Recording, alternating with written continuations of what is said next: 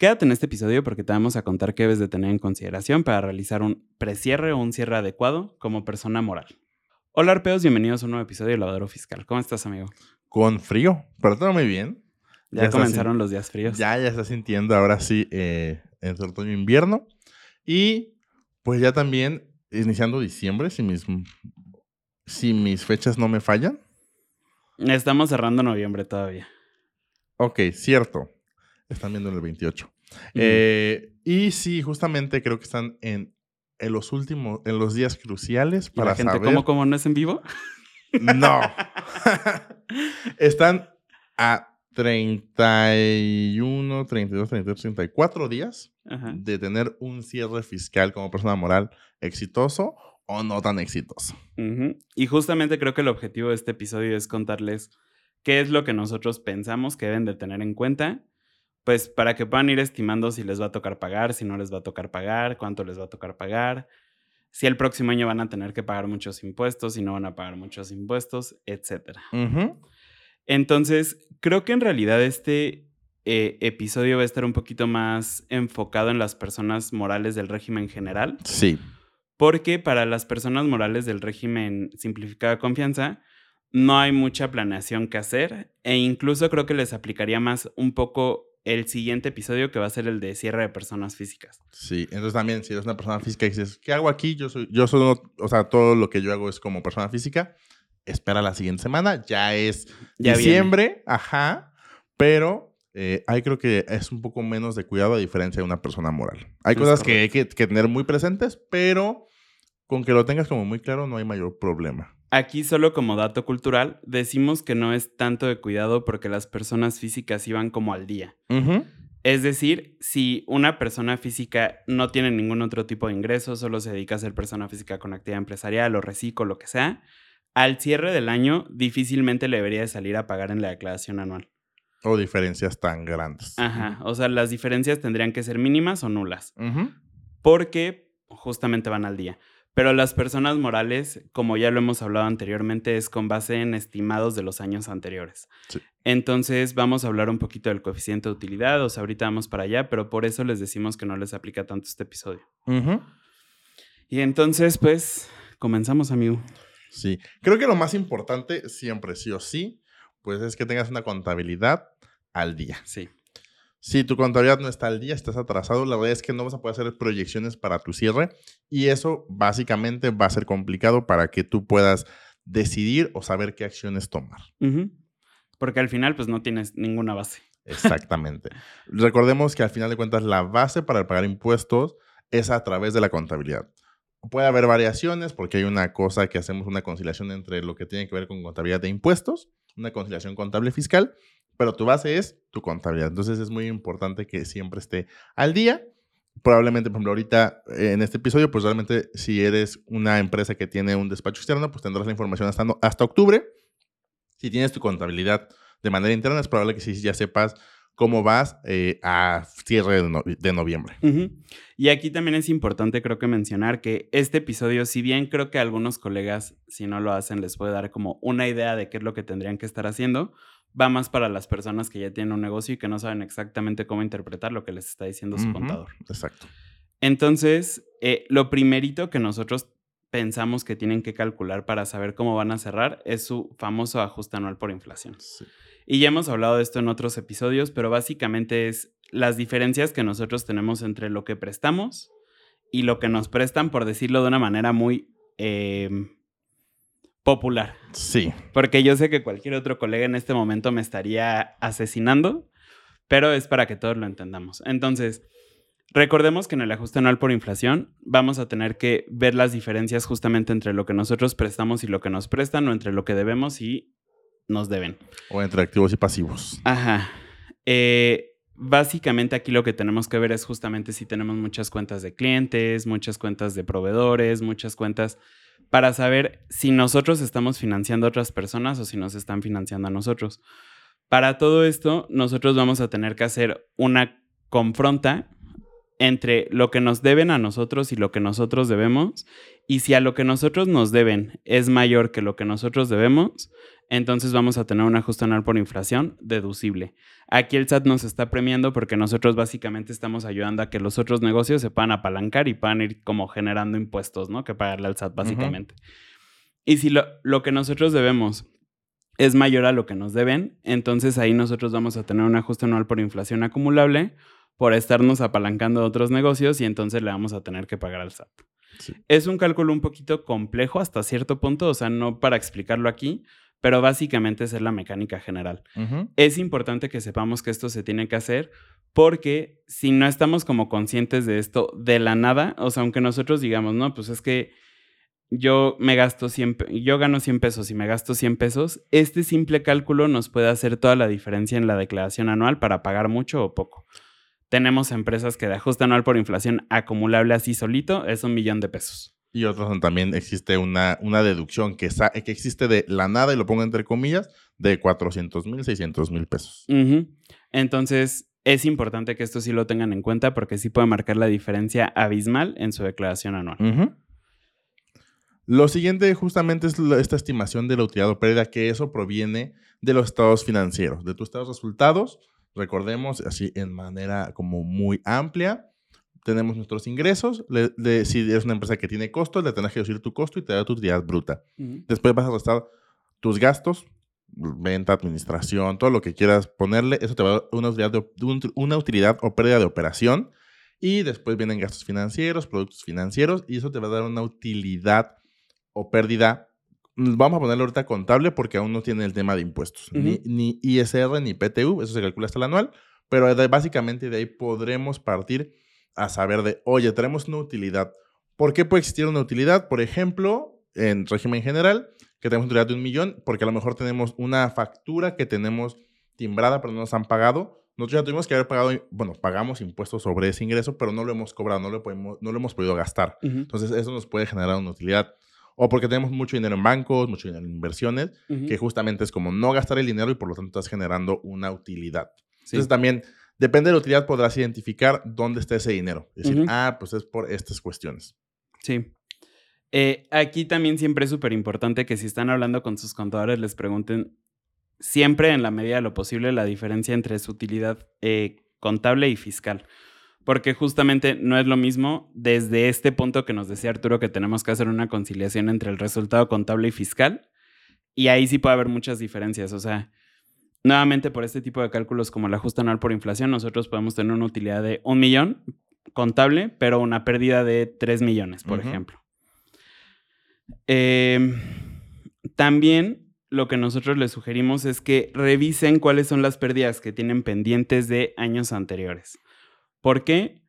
Porque justamente estas pérdidas nosotros, de entrada, lo más importante sería que supieran si sí las van a poder aplicar o no porque en los aplicativos del SAT, y esto en la semana nos tocó explicárselo a un cliente extranjero y es como complicado, los aplicativos del SAT te piden que tengas cargada toda la información porque hace mucha información precargada, ¿no? Entonces, si nosotros no tenemos precargadas estas pérdidas, va a ser complicado que nosotros las podamos aplicar porque para el SAT no existen. Sí. Si bien sí tenemos derecho, el SAT simplemente por su propio sistema no nos va a permitir aplicarlo. Entonces, lo ideal sería que supieran si sí las van a poder aplicar o no y que estén conscientes de cuánto tienen. Normalmente nosotros podemos decir, ah, bueno, yo tenía un millón de pérdida, pero también debemos de recordar que esta pérdida se va a ir actualizando conforme va pasando el tiempo con la inflación. Entonces, si antes teníamos un millón, probablemente ahorita tengamos un millón trescientos mil o un millón eh, treinta mil pesos, ¿no? Dependiendo de la inflación. Sí, en esta parte específico del aplicativo de, de las declaraciones anuales y el tema de las pérdidas, fue mucho el error que pasó en 2021, donde si, por ejemplo, yo era una empresa que tenía pérdidas, anteriormente no tenía que nada más que hacer, nada más que en un apartado decir cuántas pérdidas tenía acumuladas, sin especificar qué años ni qué montos. A partir del anual del 2021 fue donde dijo, ah, ¿sabes qué? Necesito que me digas de qué años tienes.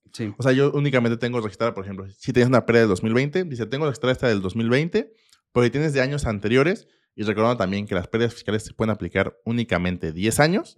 Eh, decía, si tienes del 2014, 2017, ponlas aquí y las voy a considerar como partes de tus pérdidas. Eso se precargaba para tu 2022. Entonces también, si en 2022 tuviste una pérdida y no recuerdas haber actualizado esta parte de tus, eh, de tus pérdidas de años anteriores, velos revisando, porque si no, en la anual, cuando estemos en marzo, va a ser un problema porque vas a tener que volver a presentar declaraciones anuales de años pasados para que te cargue esta información. Esto sí es específicamente para nuestros colegas. Sí. O sea, chequen que en los aplicativos sí estén disponibles esas pérdidas. En realidad se tendrían que estar dando cuenta desde ahorita de los pagos provisionales porque ahí te aparecen las pérdidas que tienes, pero bueno. Eh, deducción de inversiones. Ok, este es el nombre técnico de lo que anteriormente o comúnmente conocemos como depreciaciones fiscales. El nombre técnico es deducción de inversiones.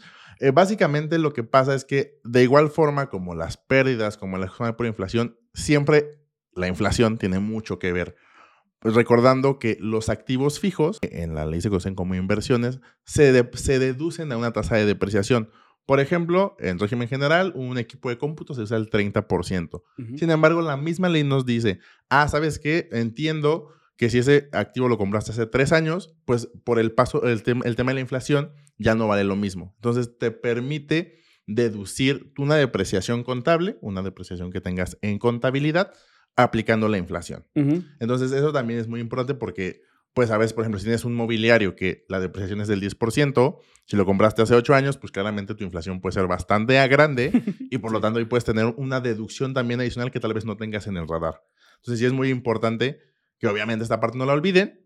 Digo, creo que es muy poco probable que lo olviden, pero sin embargo también es importante que puedan, puedan conocer, o sea, como dueño de un negocio, que tienes una deducción tal vez adicional que no sabes simplemente eh, por el simple hecho de tener una inversión, un activo fijo. Aquí es como una simetría que nos permite el SAT tener, en el sentido de que, pues obviamente conforme va pasando el tiempo, pensando en los mobiliarios, ¿no? De 10 años, conforme va pasando el tiempo, nuestros precios de venta no son los mismos del primer año al del año 10. Entonces, si nosotros vamos incrementando nuestros costos de venta, estas deducciones también se podrían ir incrementando conforme va creciendo la inflación. Y hablando de simetrías del SAT, hay algo que también está como complicado de explicar, pero vamos a tratar de hacerlo lo más simple posible, que es una, un cálculo especial que se hace en la nómina para la nómina exenta, porque no toda la nómina exenta para los trabajadores es deducible para el patrón. ¿Por qué? Porque justamente para nosotros sería una deducción y estaríamos teniendo el beneficio fiscal de deducirlo, pero el trabajador tampoco está pagando el impuesto por ese ingreso. Entonces, aquí dice el SAT, ¿a cuál de los dos castigo? Al patrón. Y aquí lo que nosotros tenemos que ver es si la nómina exenta que estamos pagando en este año es mayor o menor a la del año pasado. Si es mayor, entonces aquí el SAT nos permite que nosotros podamos deducir el 53% de esta nómina exenta. Pero si fuera menor a la del año pasado, el SAT nos dice, ok, aquí como un mini castigo porque les estás pagando menos a tus trabajadores, vas a poder deducir solo el 47%. Entonces, eso en, algún episodio lo platicamos, nos dijeron, no todo es deducible, no. Si la ley lo marca muy claro, y ya como poniendo números es, por ejemplo, 100 mil, si pasa el tema de que es mayor la de este año a la del anterior, podrías decir 53 mil pesos. Si es menor a la del año pasado, únicamente 47 mil. Esta es otra de las partidas que nosotros podemos ver una utilidad muy bonita en nuestro estado financiero, pero que ya cuando llegamos al, al cierre fiscal, justamente vemos una utilidad mayor porque no toda la nómina que nosotros tenemos representada en nuestro estado financiero es deducible para nosotros. Entonces, esto también vale la pena que lo tengan en consideración porque Normalmente para la mayoría de las empresas los exentos no son tantos, son como unos muy claros en la ley de que el aguinaldo, la PTU, etcétera.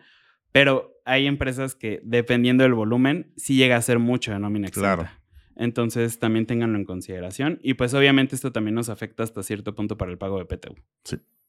Después viene un tema que es una estimación del coeficiente de utilidad. Recordando que las personas morales en el régimen general pagan ISR conforme a un una utilidad de ejercicios anteriores. Entonces, justamente si eres una empresa que tienes una utilidad fiscal, después, o sea, después de tu utilidad contable, que tengas el tema de el ajuste por inflación, el tema de la deducción de inversiones, el tema de la nómina exenta, eh, creo que son como los más, bueno, el tema de anticipos de clientes que no hayas facturado, son como algunas partidas que pueden afectar el resultado entre lo contable y lo fiscal, podrás determinar cuál es tu coeficiente de utilidad que básicamente son tus ingresos nominales, que vamos a dejarlo como todos tus ingresos, que tengas a excepción de la jornada por inflación cuando es acumulable. Es un poco extraño explicar, pero así, así funciona este, este cálculo. es tu utilidad fiscal entre tus ingresos nominales. Ujú.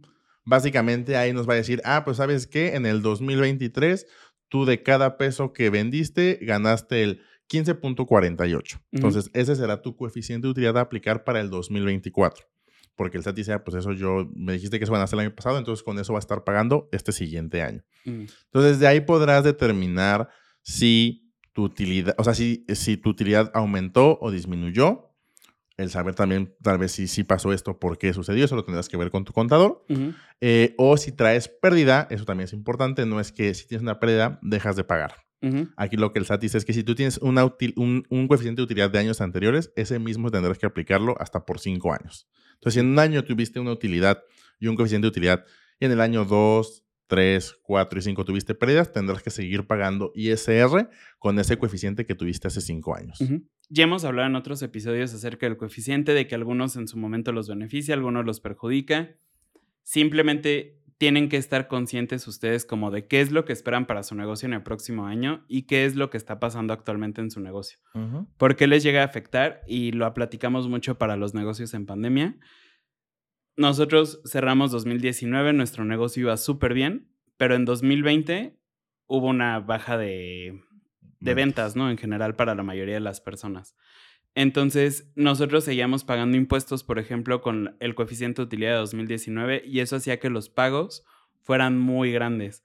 Pero también puede llegar a pasar que nosotros estimamos que el próximo año vamos a tener muy buenas ventas, ya sabemos que nos va a caer algún proyecto o algo por el estilo, y nuestro coeficiente de utilidad quede muy chiquito para esos ingresos que vamos a tener y para la utilidad que vamos a generar. Entonces es importante que sí puedan estar conscientes de esto porque básicamente de este cierre depende cuántos impuestos van a pagar el próximo año. Sí. Eh, adicionalmente, nosotros también les sugerimos que revisen los pagos provisionales que han realizado para saber si ahorita les tocará hacer un pago de impuestos y vamos a suponer que su proyección de pago de impuestos es de 100 mil, no significa que ustedes vayan a tener que desembolsar esos 100 mil. A esos 100 mil pesos ustedes les van a poder aplicar todos los paguitos que han dado durante el año, así como abonos. Entonces, si ustedes ya durante el año habían pagado 80 mil pesos, a esos 100 mil le disminuimos los 80 y ya únicamente vamos a pagar 20 mil pesos. Sí. Es importante que lo sepan y también es importante, digo aquí esto sí es para los colegas, que debe de estar como, deben de hacer mucho match entre las declaraciones que tienen, entre su contabilidad y entre lo que está precargado en la declaración anual. Después viene revisión de estados a favor de ejercicios anteriores. En esta cuestión que puede aumentar o disminuir tu utilidad, puede que si en algún año tú tienes, tuviste, en un año tuviste una utilidad muy grande, tuviste un coeficiente muy grande y también pagaste mucho impuesto, y al siguiente tuviste una disminución de utilidad, probablemente se generó un saldo a favor ahí. Y entonces también tenerlo eh, como presente, si es que ya se acabó porque lo aplicaste, por ejemplo, en tus pagos provisionales, o si te queda un poco de ISR, también sepas que lo vas a poder aplicar. En este mismo ejemplo que decía Eric, de los 100 mil pesos de ISR, pagaste 80, tenías que, o sea, pagaste 80 durante todo el año y tenías que pagar en tu anual 20, a lo mejor te quedan 15 mil pesos de ISR a favor y únicamente, vamos a ver como obvios, únicamente puedes aplicar el ISR a favor. Tendrás que en vez de pagar 20 mil, eh, tendrás que pagar únicamente 5 Ujú. porque ya el otro lo tenías de un saldo a favor. Entonces también es muy importante que revisen si los tienen y también si no han prescrito. Eh, bueno, vámonos un poquito a los otros puntos y ahorita volvemos a este que, que teníamos pensado.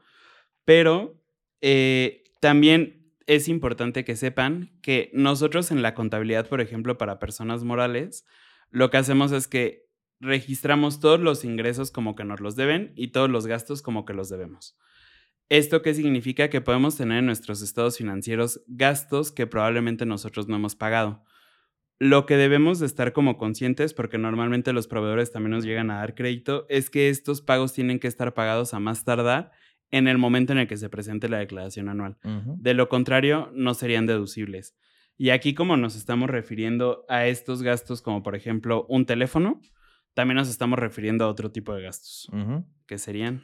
Todos los gastos de... Bueno, aquí nada más refiriendo a este punto, en específico son únicamente para personas morales. Ajá, para personas... o sea, morales. que sean SA, SDRL, SAPI. Ese tipo de sociedades sí tendrás hasta antes de presentar tu anual para haberlas pagado. Sin embargo, si son facturas que le debes a personas físicas, sociedades civiles o asociaciones civiles tendrán que ser pagadas durante el ejercicio en que fueron facturadas. De lo contrario, sí podrá ser una deducción eh, contable, pero no fiscal. Y entonces ahí hay un, hay un tema que tienes que volver a solicitar una refacturación y en ese momento se vuelve una deducción fiscal, no contable, porque ahora tienes que estar en contabilidad. Es un tema un poco más complejo. Entonces sí es muy importante que en estricto sentido en tu contabilidad sepas quiénes son personas físicas, sociedades civiles y asociaciones civiles y los tengas contemplados para pagarles a más tardar el 31 de diciembre. Sí. Aquí hay un tema, los que son reciclo. que eso, bueno, creo que hace un año lo hablábamos, donde justamente cuando se agrega reciclo, ellos también van conforme a un flujo de efectivo. Eh, reciclo físico moral pagan conforme a flujo de efectivo, es decir, en el momento en el que les pagan, ellos acumulan el ingreso y pagan ISR. Sin embargo, en la ley, cuando nace Reciclo, no reformaron estos pequeños detalles.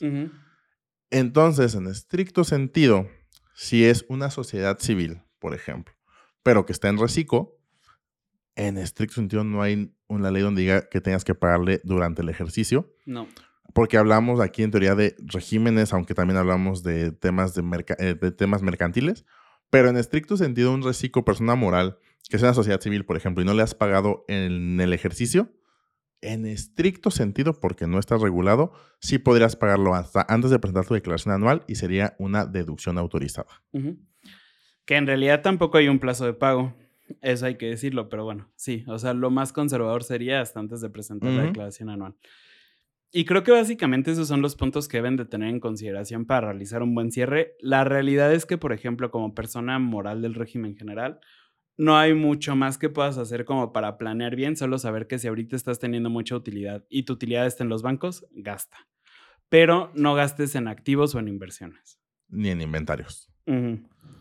¿Por qué? O sea, justamente el activo fijo, lo comentábamos en la deducción de inversiones, se deprecia a una tasa del 10, del 5, del 30, depende del activo fijo. Entonces, este, aunque tú tengas un millón en el banco y gastes un millón porque compraste maquinaria, pues entonces lo más seguro es que vayas a pagar ISR.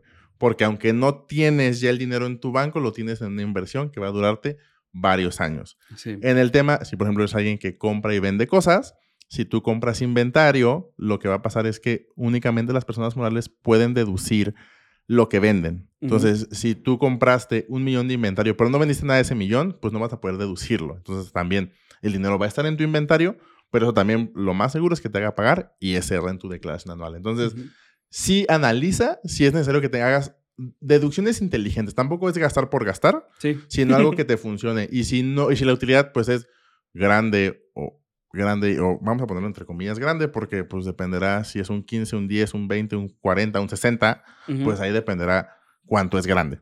Pero sí, no, también no, creo que la recomendación también no es gasta por gastar, sino más bien planea y si ya tú cierres alto, más bien eh, haz un presupuesto para que sepas que en marzo tendrás que desembolsar ese dinero en algún día de, marzo para pagar tus impuestos en tu anual. Entonces sí, ten mucho cuidado también en eso. Analiza entonces en qué rubros sí puedes gastar, en qué rubros no. Y ve haciendo tu ahorradito para que puedas saber si sí vas a pagar o no vas a pagar. Bueno, más bien va haciendo torradito por si te toca pagar. Eh, en caso de que fueras reciclo, digo, esto sé que les dijimos que no iba a ser para reciclo, pero solo para dejarlo claro. En caso de que fueras reciclo, ahí sí te ayuda también muchísimo más a hacer gastos. Porque justamente, o sea, normalmente tú vas a pagar conforme a tus ingresos, menos tus gastos, tu utilidad y el 30%, ¿no? Acá esto te permitiría justamente que no vayas a hacer un pago tan grande en la declaración anual, aunque en realidad probablemente no existiría porque ya lo fuiste haciendo conforme fueron los pagos mensuales. Sí. Entonces, aquí justamente por esto es importante y por lo que siempre les decimos, acérquense con sus contadores, porque ellos se saben la historia completa, nosotros les estamos haciendo recomendaciones generales, pero acérquense con ellos justamente para que les puedan decir, oye, yo creo que puedes hacer esto, puedes hacer esto otro, tu utilidad está en el banco, tu utilidad está en los clientes, entonces cóbrale a los clientes y gasta. Vamos viendo, o sea, cada, cada caso es distinto. Sí, y creo que nada más, si, si, eres una persona moral que está en reciclo y se quedó hasta este momento, creo que nada más lo importante aquí eh, explicar o que sepas es que el ajuste por inflación no es aplicable para ti. Justamente como tú no haces tú únicamente acumulas cuando te pagan y deduces cu- cuando te pagan y deduces cuando tú pagas, no existe una, en sí un ajustamiento por inflación. Entonces también no esperes que aparezca una deducción o aparezca un ingreso acumulable. La verdad es que su declaración es, como bien decía Eric, conforme a lo que va pasando en los meses. Entonces no tengas mayor problema. Y ahí, como dato, recuerda, o sea, que las deducciones son cuando efectivamente las pagas. Entonces, en estricto sentido, ahí sí podrías sobreinvertariarte Y pagar menos impuesto. Es, Es como correcto. un punto ahí que se deja en, en la mesa. sí. Y creo que es todo por el episodio de esta Sí. semana. Si llegan a tener alguna duda de esto, pueden agendar alguna asesoría con nosotros. Es importante que sepan que nuestra agenda está un poquito limitada en el mes de diciembre, pero todavía, o sea, ahorita está disponible. Pueden ir a agendar en arpeaconsultores.com, esquina superior derecha, asesoría uno a uno, ven nuestra agenda, seleccionan el horario, realizan su pago, nos conectamos, se van sin dudas y todo bien. Sí. Y también nos pueden seguir en redes sociales, que es Facebook, Instagram, TikTok, Spotify, YouTube, eh, Threads. Y Reddit. Y creo que es todo por el episodio de esta semana. Sí. ¿Sí? Yo soy Eric. Yo soy Arturo. Juntos somos Arpea y nos escuchamos en el siguiente episodio.